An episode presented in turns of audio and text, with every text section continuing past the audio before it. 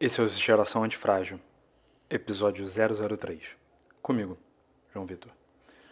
E no último episódio, eu trouxe algumas anotações minhas pessoais sobre masculinidade. E hoje eu quero continuar nessa exploração da masculinidade.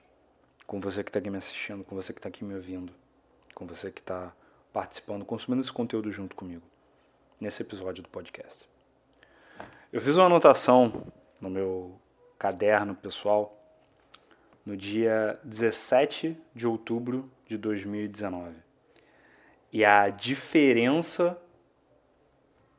do que foi escrito nessa altura do meu diário, em comparação com as anotações anteriores, vai servir para mostrar como que essa ideia evoluiu ao longo do tempo e como que ela continua evoluindo, como eu muito provavelmente vou fazer anotações novas mais para frente, inclusive com coisas novas que eu provavelmente vou abordar e vou explorar no episódio de hoje.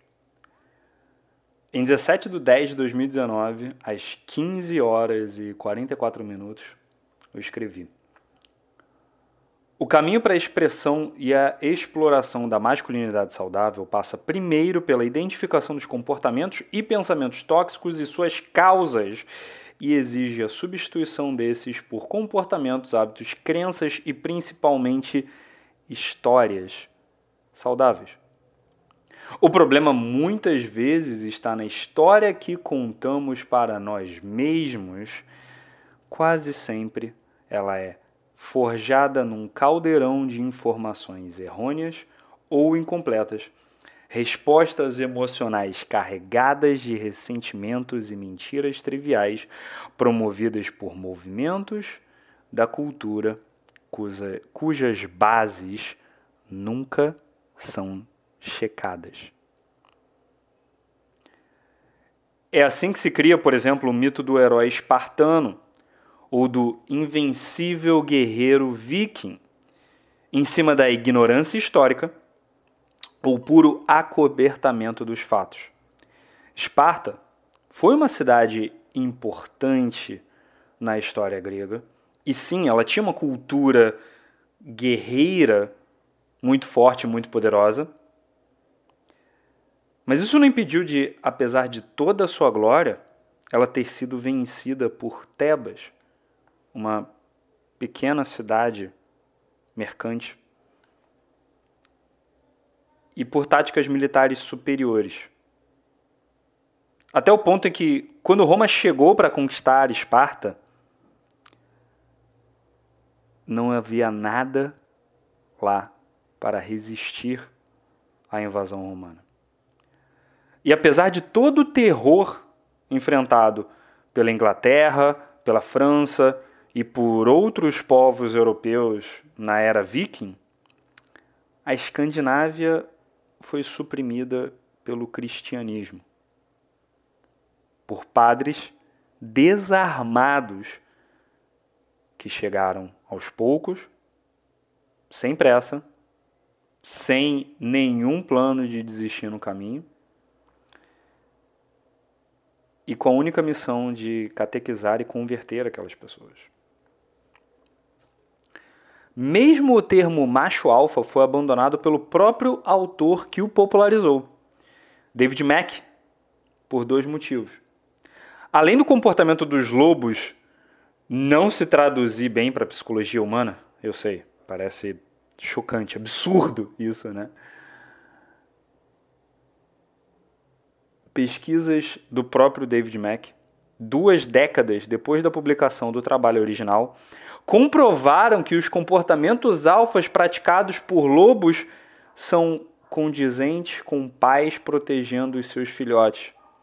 E que a agressividade alfa que ele tinha descoberto anteriormente nada mais era do que o estresse causado por eles estarem em cativeiro.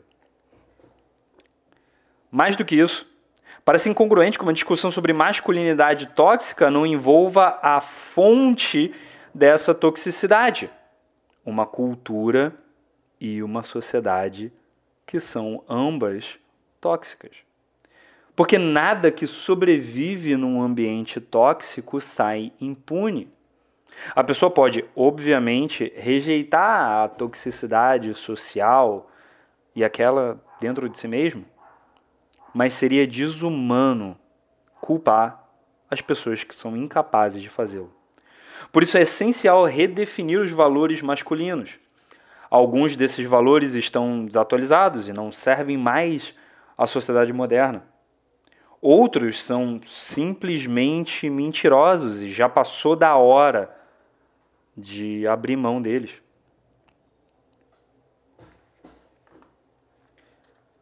Mais para frente eu escrevo de como as sociedades antigas eram construídas em volta das classes guerreiras e dos códigos de conduta dessas classes guerreiras. Depois eu falo de como o comércio tomou o lugar da guerra como atividade concessora de poder, liberdade e sucesso. E com isso, aspectos importantes da agressividade masculina passaram a requerer uma transmutação do poder bélico para o poder econômico. Isso trouxe uma transformação da masculinidade, entre aspas, frágil, que eu concordo que é tóxica, baseada na comparação do seu poder de destruição com o poder de destruição do outro, por uma masculinidade um pouco mais robusta, baseada na comparação do seu poder econômico com o poder econômico do outro. Mas essa masculinidade é um pouco mais robusta, ela não deixa de fazer mal a você a longo prazo. Daí eu segui escrevendo. O homem sem sentimentos, que na verdade, sem sentimentos não é porcaria nenhuma, ele só os esconde, dá lugar ao homem que fala abertamente de suas emoções com pessoas de confiança. Isso é necessário para uma masculinidade saudável. Homens fortes de verdade passam a trabalhar para mulheres, para homens e mulheres bons em vendas, oratória ou liderança. A liderança em si transforma suas bases de ordem em sugestão, empatia, influência e liderança destinadas ao bem comum. O sonho de uma masculinidade antifrágil passa obrigatoriamente pela construção de valores humanos. Sem negar as bases mais baixas, sem negar a agressividade, sem negar a necessidade do poder econômico e do poder da violência, mas utilizando os mesmos apenas nos momentos e nas condições em que esses poderes são necessários. No lugar de agressividade, agir com assertividade. No lugar de gratificação sexual, agir com conexão sexual. No lugar de escudos emocionais, inteligência emocional.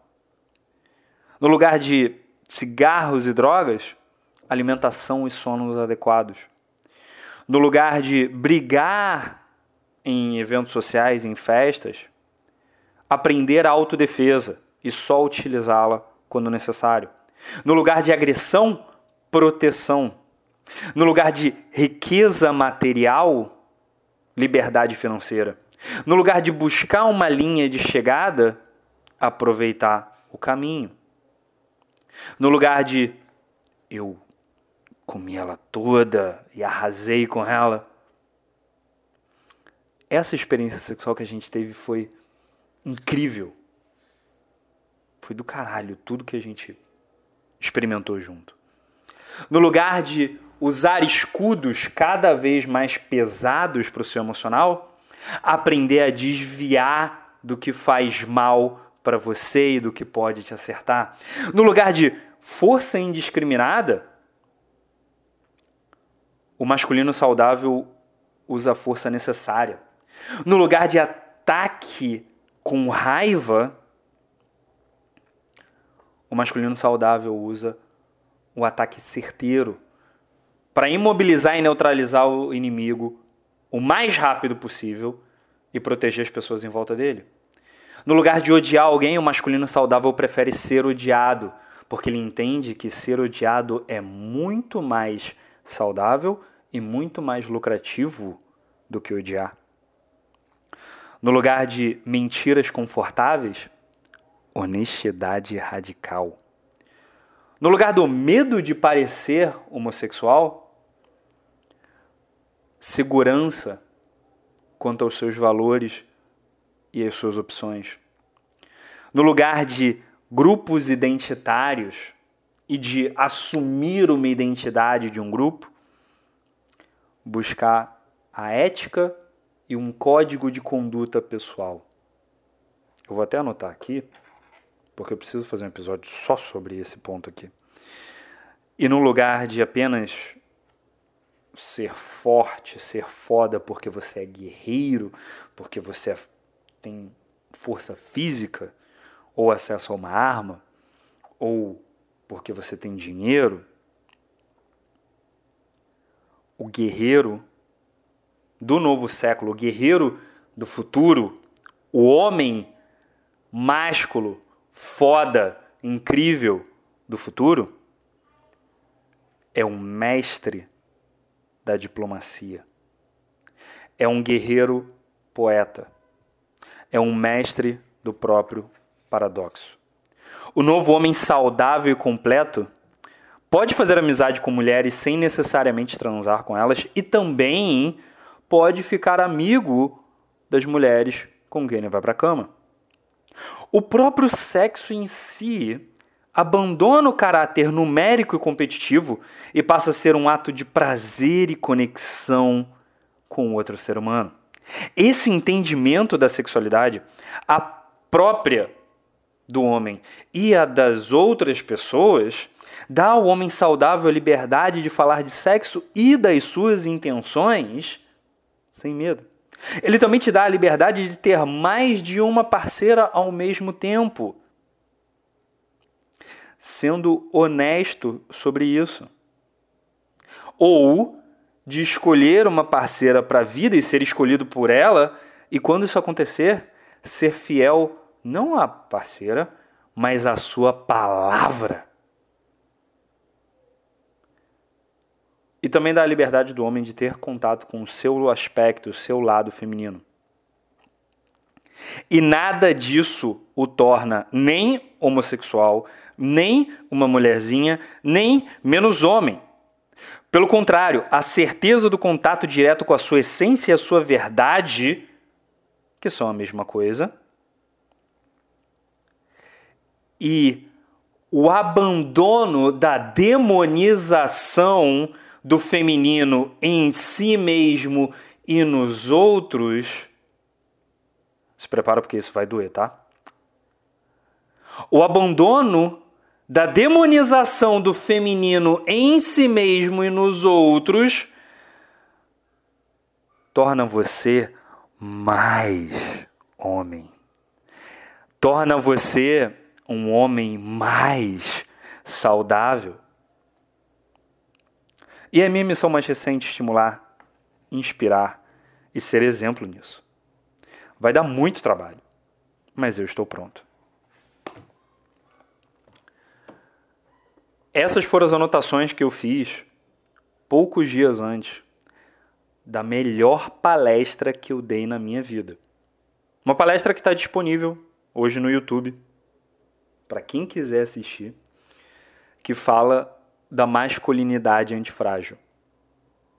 Se você jogar SB João Vitor Masculinidade no YouTube, você vai conseguir ver essa palestra. Durante 90 minutos, eu me abri sobre as minhas emoções. Eu falei da minha relação com a minha mãe.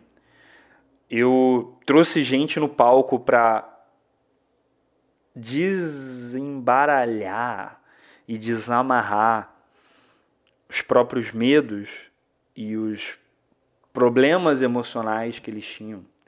Eu falei sobre a masculinidade do guerreiro espartano, a masculinidade tóxica do guerreiro que se compara às outras pessoas em termos de força. Eu falei da masculinidade um pouco mais robusta do homem que se compara de forma econômica, de forma financeira com as outras pessoas. E eu falei da masculinidade antifrágil do homem que tem o próprio código pessoal, tem o próprio código de conduta não é porque você não mora na idade antiga ou não faz parte do Japão antigo ou da classe dos cavaleiros ingleses ou franceses em 1300 que você não possa ter o seu próprio código de conduta, o seu próprio código do guerreiro. Você não precisa mais de alguém para descer esse código para você de cima para baixo.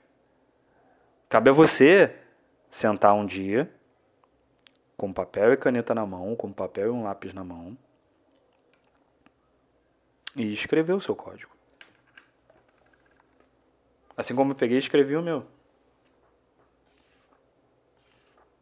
E eu guardei ele em papel dentro do meu diário de anotações, de aprendizados. E depois eu transformei ele de uma forma mais simples. Coloquei no computador, imprimi, colei aqui na minha frente. É muito importante que nesse processo de redescoberta da sua masculinidade, você abra mão de vez de qualquer identidade que não saiu de dentro de você. De qualquer identidade de grupo, de qualquer identidade masculina que venha do seu país ou do seu grupo social ou do tipo de música que você gosta ou do seu partido político ou de quem você votou na eleição passada ou de quem você vai votar na próxima eleição. Porque quanto mais você se identificar com esses grupos, mais tóxica vai ser a relação da linguagem que você bota para fora com as suas emoções. Porque esse é o grande problema dessa identidade que você estabelece baseado nas outras pessoas. Para começo de conversa, vai ter gente que vai argumentar que o próprio conceito de identidade é uma invenção do cérebro humano, que identidade não existe. Pode ser verdade, pode não ser. O que a gente consegue saber com certeza que são fatos é que a sua identidade não sobrevive à sua morte. No segundo que você morrer, se você acredita numa religião ou alguma forma de espiritualidade cuja escatologia seja definitiva, você vai para um lugar depois da sua morte, se você acredita nessa escatologia definitiva, você vai para um lugar na sua morte em que as identidades não fazem nem sentido. Então ela fica aqui. Eu posso ter uma alma eterna que depois da minha morte vai para um paraíso, sentar num jardim do Éden com Deus olhando por mim mas não vai ser mais o João Vitor que vai estar tá lá, o João Vitor vai ficar aqui. O João Vitor é esse monte de célula, esse amontoado de comida aqui. Se você acredita numa escatologia cíclica, seja o budismo ou alguma doutrina espírita, uma parte da sua energia sai do seu corpo e vai para um outro lugar, onde ela passa um tempo lá e depois ela encarna em uma outra pessoa. Essa outra pessoa que vai nascer, caso você acredite nessa teoria, caso você acredite nessa crença, essa outra pessoa não vai ser mais o João Vitor. Ou não vai ser mais o Marcelo, não vai ser mais o Renato, não vai ser mais o Juninho, não vai ser mais o Will. Ou não vai ser mais o Thiago. Vai ser uma outra pessoa. Então, se identidade já não faz sentido por si só, qual é o sentido de adotar uma identidade que não foi você que criou, que foi uma outra pessoa com outros interesses que criou, baseada muitas vezes em informações que podem não estar completas ou simplesmente foram mentirosas. Deliberadamente mentirosas.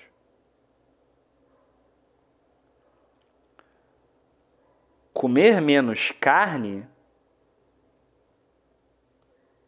foi uma decisão que eu tomei no início desse ano, em fevereiro, março desse ano, não me torna vegetariano. Eu não sou vegetariano porque eu estou comendo menos carne. Até porque eu não deixei de comer carne totalmente. E se eu tivesse deixado de comer carne totalmente, eu não ia me tornar vegetariano. Eu não sou vegetariano.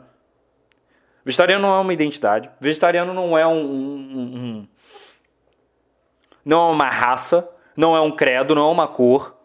Não é uma religião.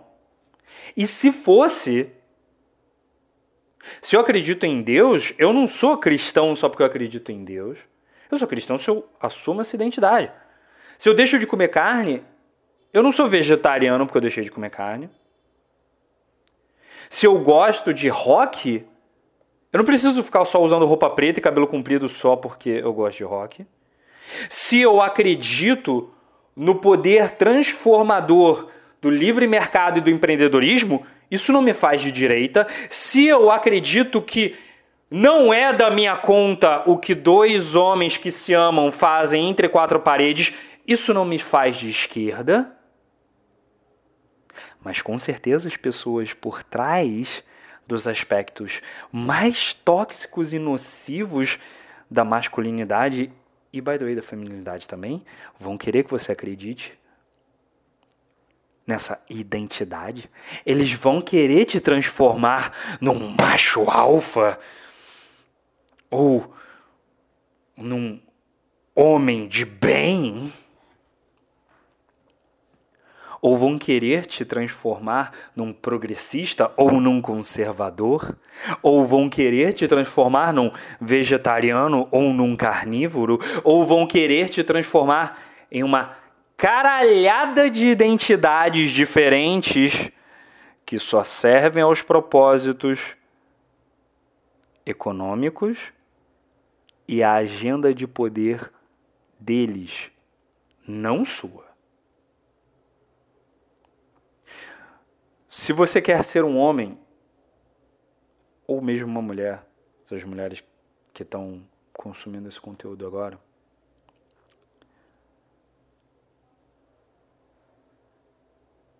de alto valor, você precisa definir quais são os seus valores. E para isso a recomendação que eu faço, porque eu não vou te dar uma ordem, eu não vou te ensinar a fazer, eu não te convenço de nada, mas a recomendação que eu faço nesse caso é pegar um papel em branco,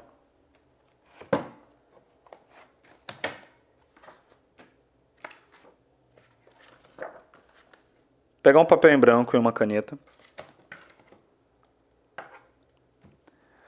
Longe do celular, porque você não vai querer consultar o que os outros acreditam sobre uma coisa. Mas se necessário, abre o computador e bota uma Wikipédia do teu lado. Se você consegue controlar a vontade de consultar o que as outras pessoas pensam sobre isso. Porque uma coisa que eu vou dizer sobre a opinião.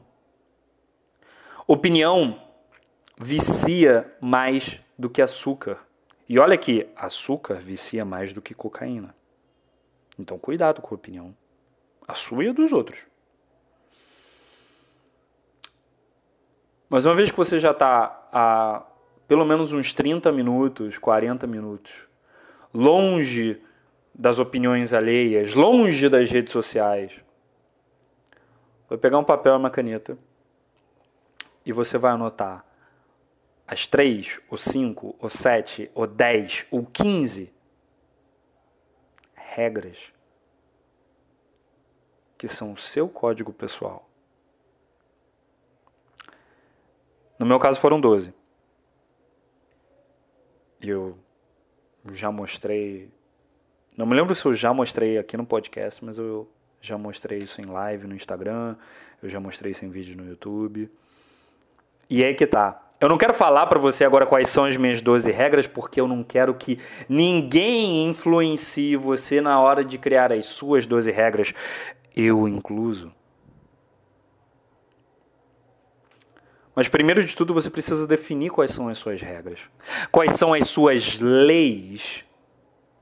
E daí a segunda parte desse processo é entender que o seu cérebro não é uma democracia. Esse é o grande problema de muitos homens e de muitas mulheres. E esse é essa é muito provavelmente a maior causa da masculinidade frágil, da masculinidade tóxica, se você quiser chamar assim. Porque muitos homens querem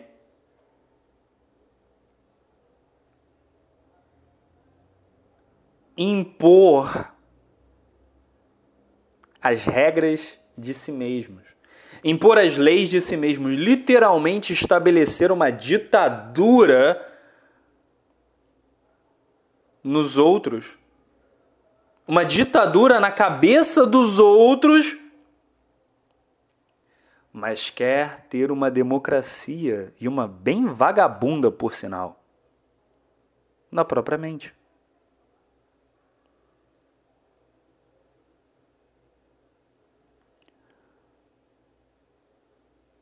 Em vez disso, depois que você tiver o seu código pessoal anotado, que você tiver o seu código pessoal escrito, colocado no papel, ou impresso e colado na sua parede, fica muito mais fácil você se lembrar do que tem que ser feito.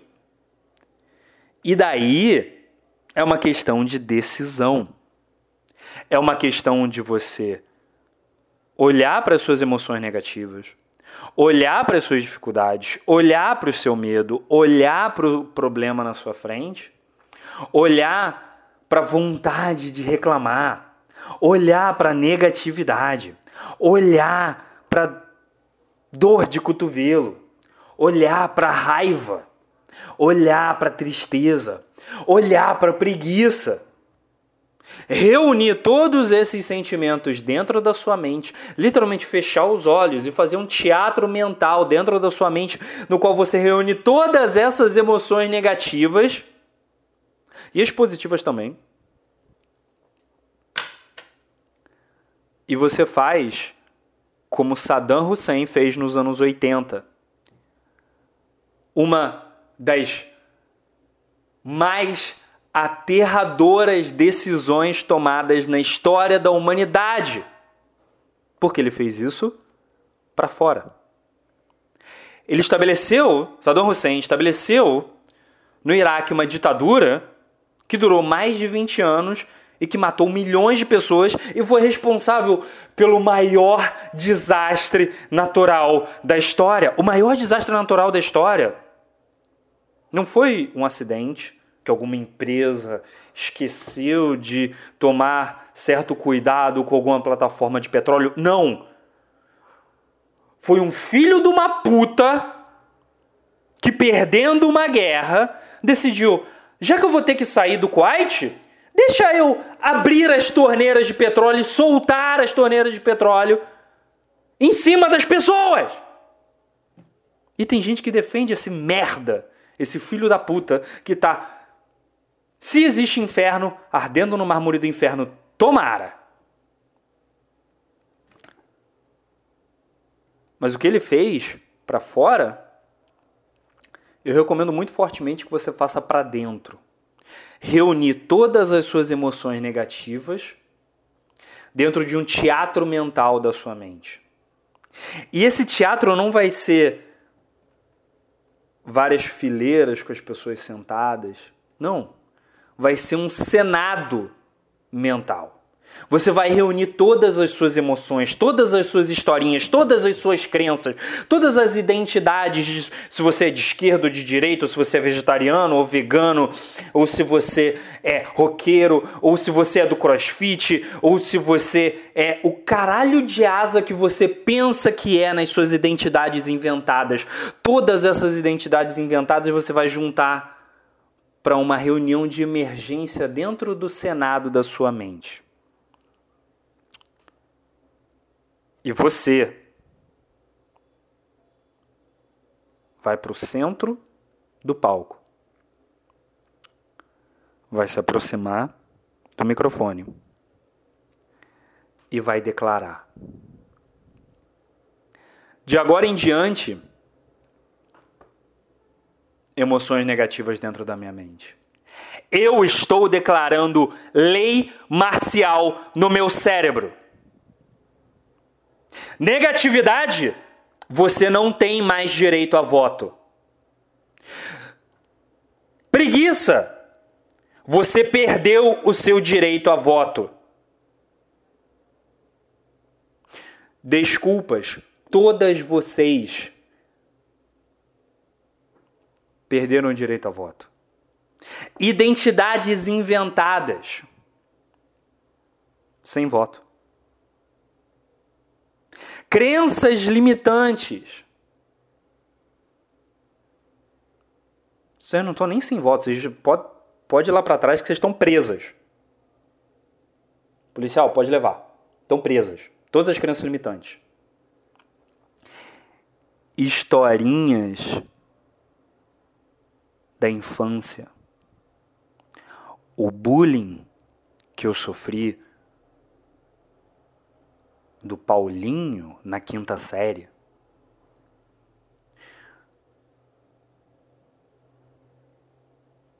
A briga que eu tive com meu pai aos seis anos.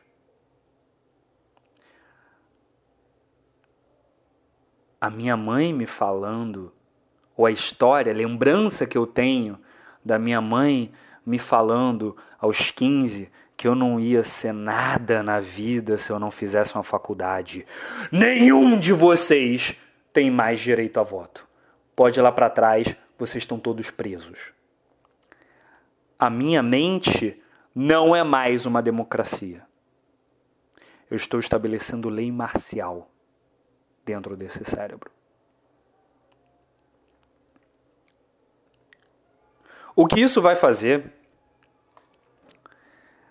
é transformar completamente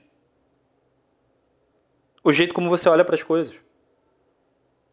Mas olha, não é que você vai fazer isso uma vez e daí lei marcial está estabelecida no seu cérebro e você não precisa mais se preocupar com isso. Não. Você vai ter que reforçar essa lei marcial. Você vai ter que ser agressivo e agressivamente diligente na hora de quebrar essas desculpas no meio.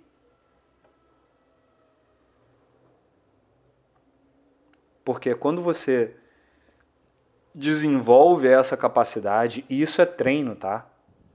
Isso é prática. Quando você desenvolve esse controle mental, quando você desenvolve e estabelece, e não só estabelece, como reforça essa lei marcial dentro da sua mente, você reestabelece o seu poder pessoal. Um. Dois, você exercita o lado da sua masculinidade que é agressivo. Dois. E três, você abre espaço para ser gentil, educado, carinhoso, atencioso, generoso com as outras pessoas. Porque do lado de fora, liberdade total, democracia total, desapego total com relação à opinião das outras pessoas, ou à crença das outras pessoas, ou às ações das outras pessoas, quando, obviamente, está dentro do que é estabelecido no contrato social, do que está dentro da lei. Como eu gosto de dizer, o que dois homens fazem entre quatro paredes não é da minha conta, a menos que sejam dois deputados debatendo o que fazer com o meu dinheiro. Aí é absolutamente da minha conta e muito, e é bom que esteja sendo gravado o que eles estão decidindo.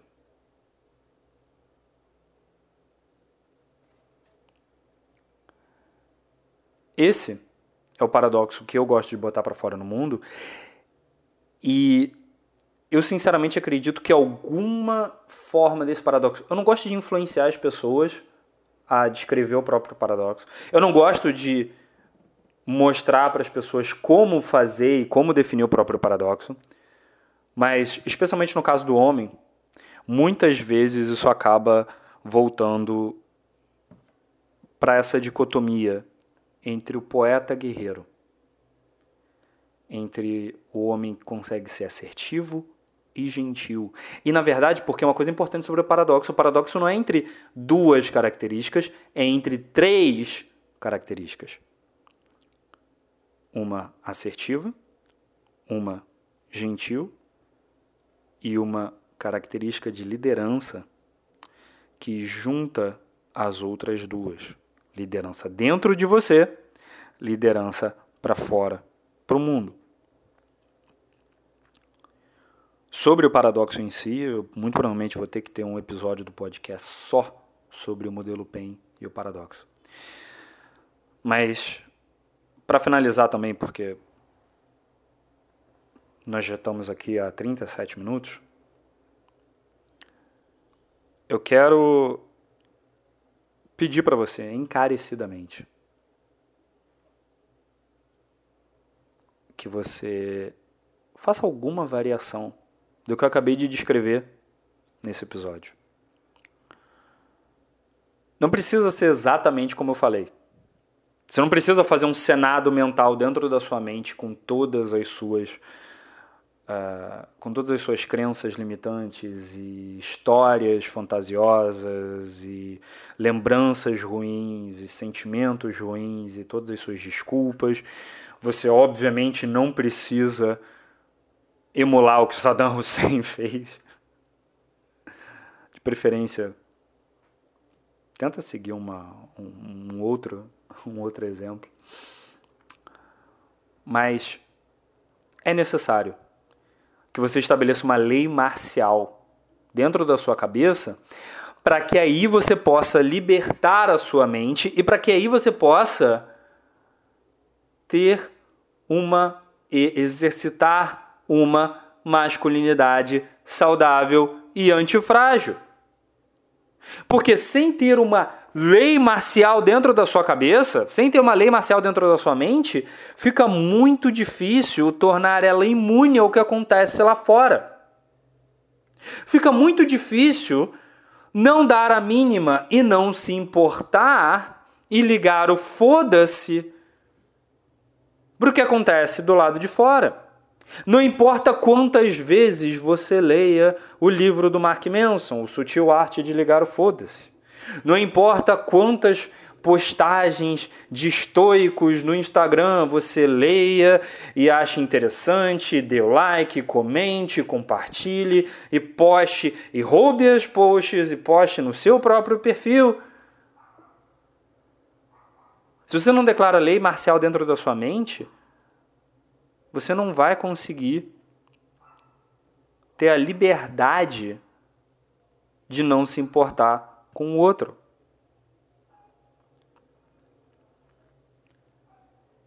Por isso que eu gosto desse paradoxo. Pressão evolutiva para dentro. Generosidade e gentileza para fora. Ditadura dentro da mente. Total democracia e entendimento do lado de fora. código pessoal inexorável dentro da mente. Total não julgamento do lado de fora.